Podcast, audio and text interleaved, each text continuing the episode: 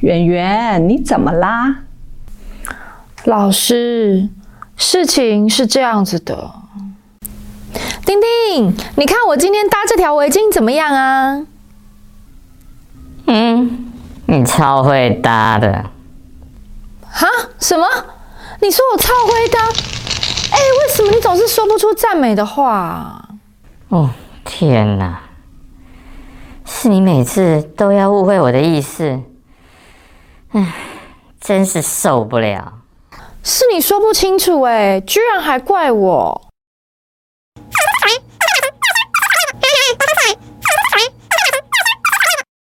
好啦好啦，别生气了啦。是你没听清楚啊，脸上的表情又凶又嫌弃我的样子，我才不高兴啊。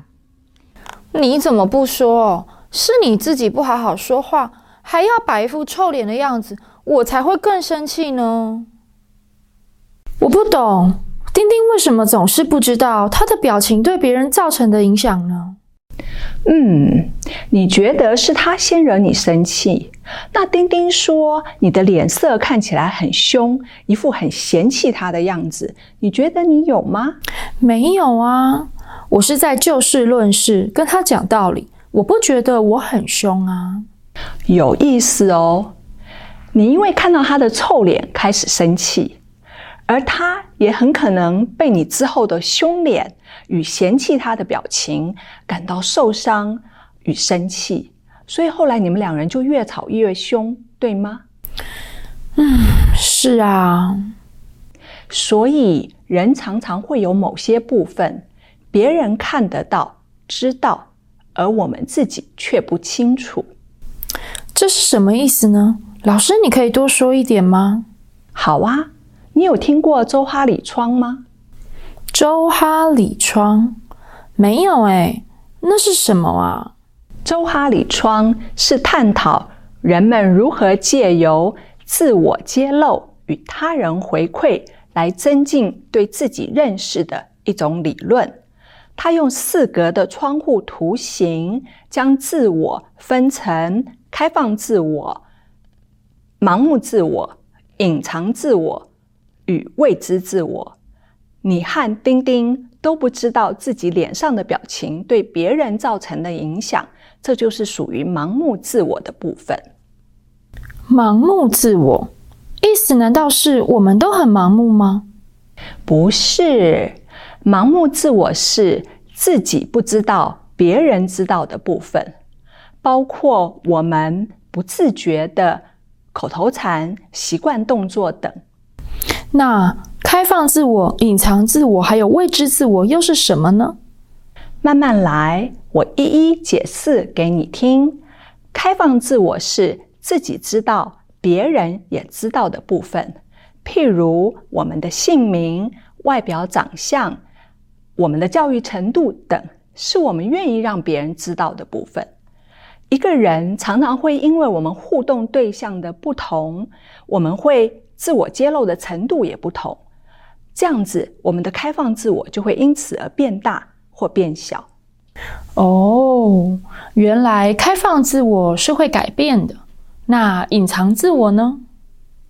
就是自己知道，别人不知道的部分。包括我们有意隐藏的秘密、想法或伤痛等，譬如我们曾经被霸凌过，或是我们的家人患有重大精神疾患。最后一个是未知自我。对，未知自我是自己不知道、别人也不知道的部分，包括我们尚未发掘的潜能，或是被压抑下来的记忆与经验。嗯。这四个区块是会变动的吗？圆圆，你真是问了一个很好的问题。这四个区块是会相互影响而产生变化的。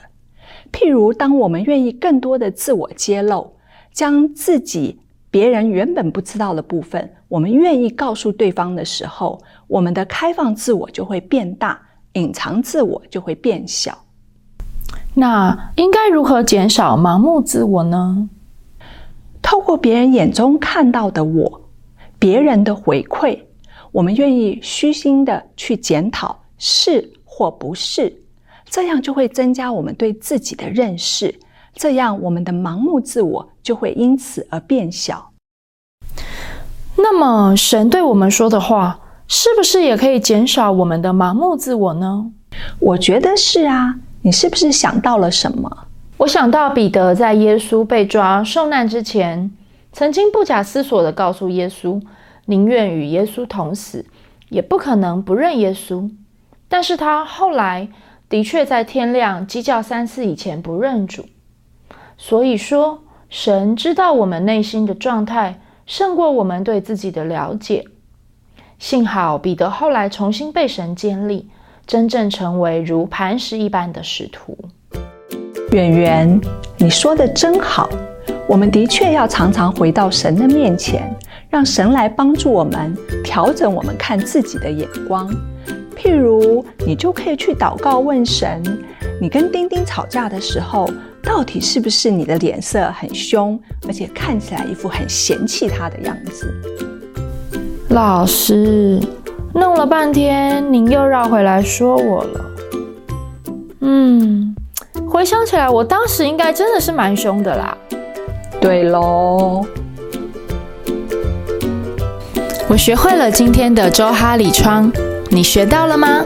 咱们下次见喽，拜拜。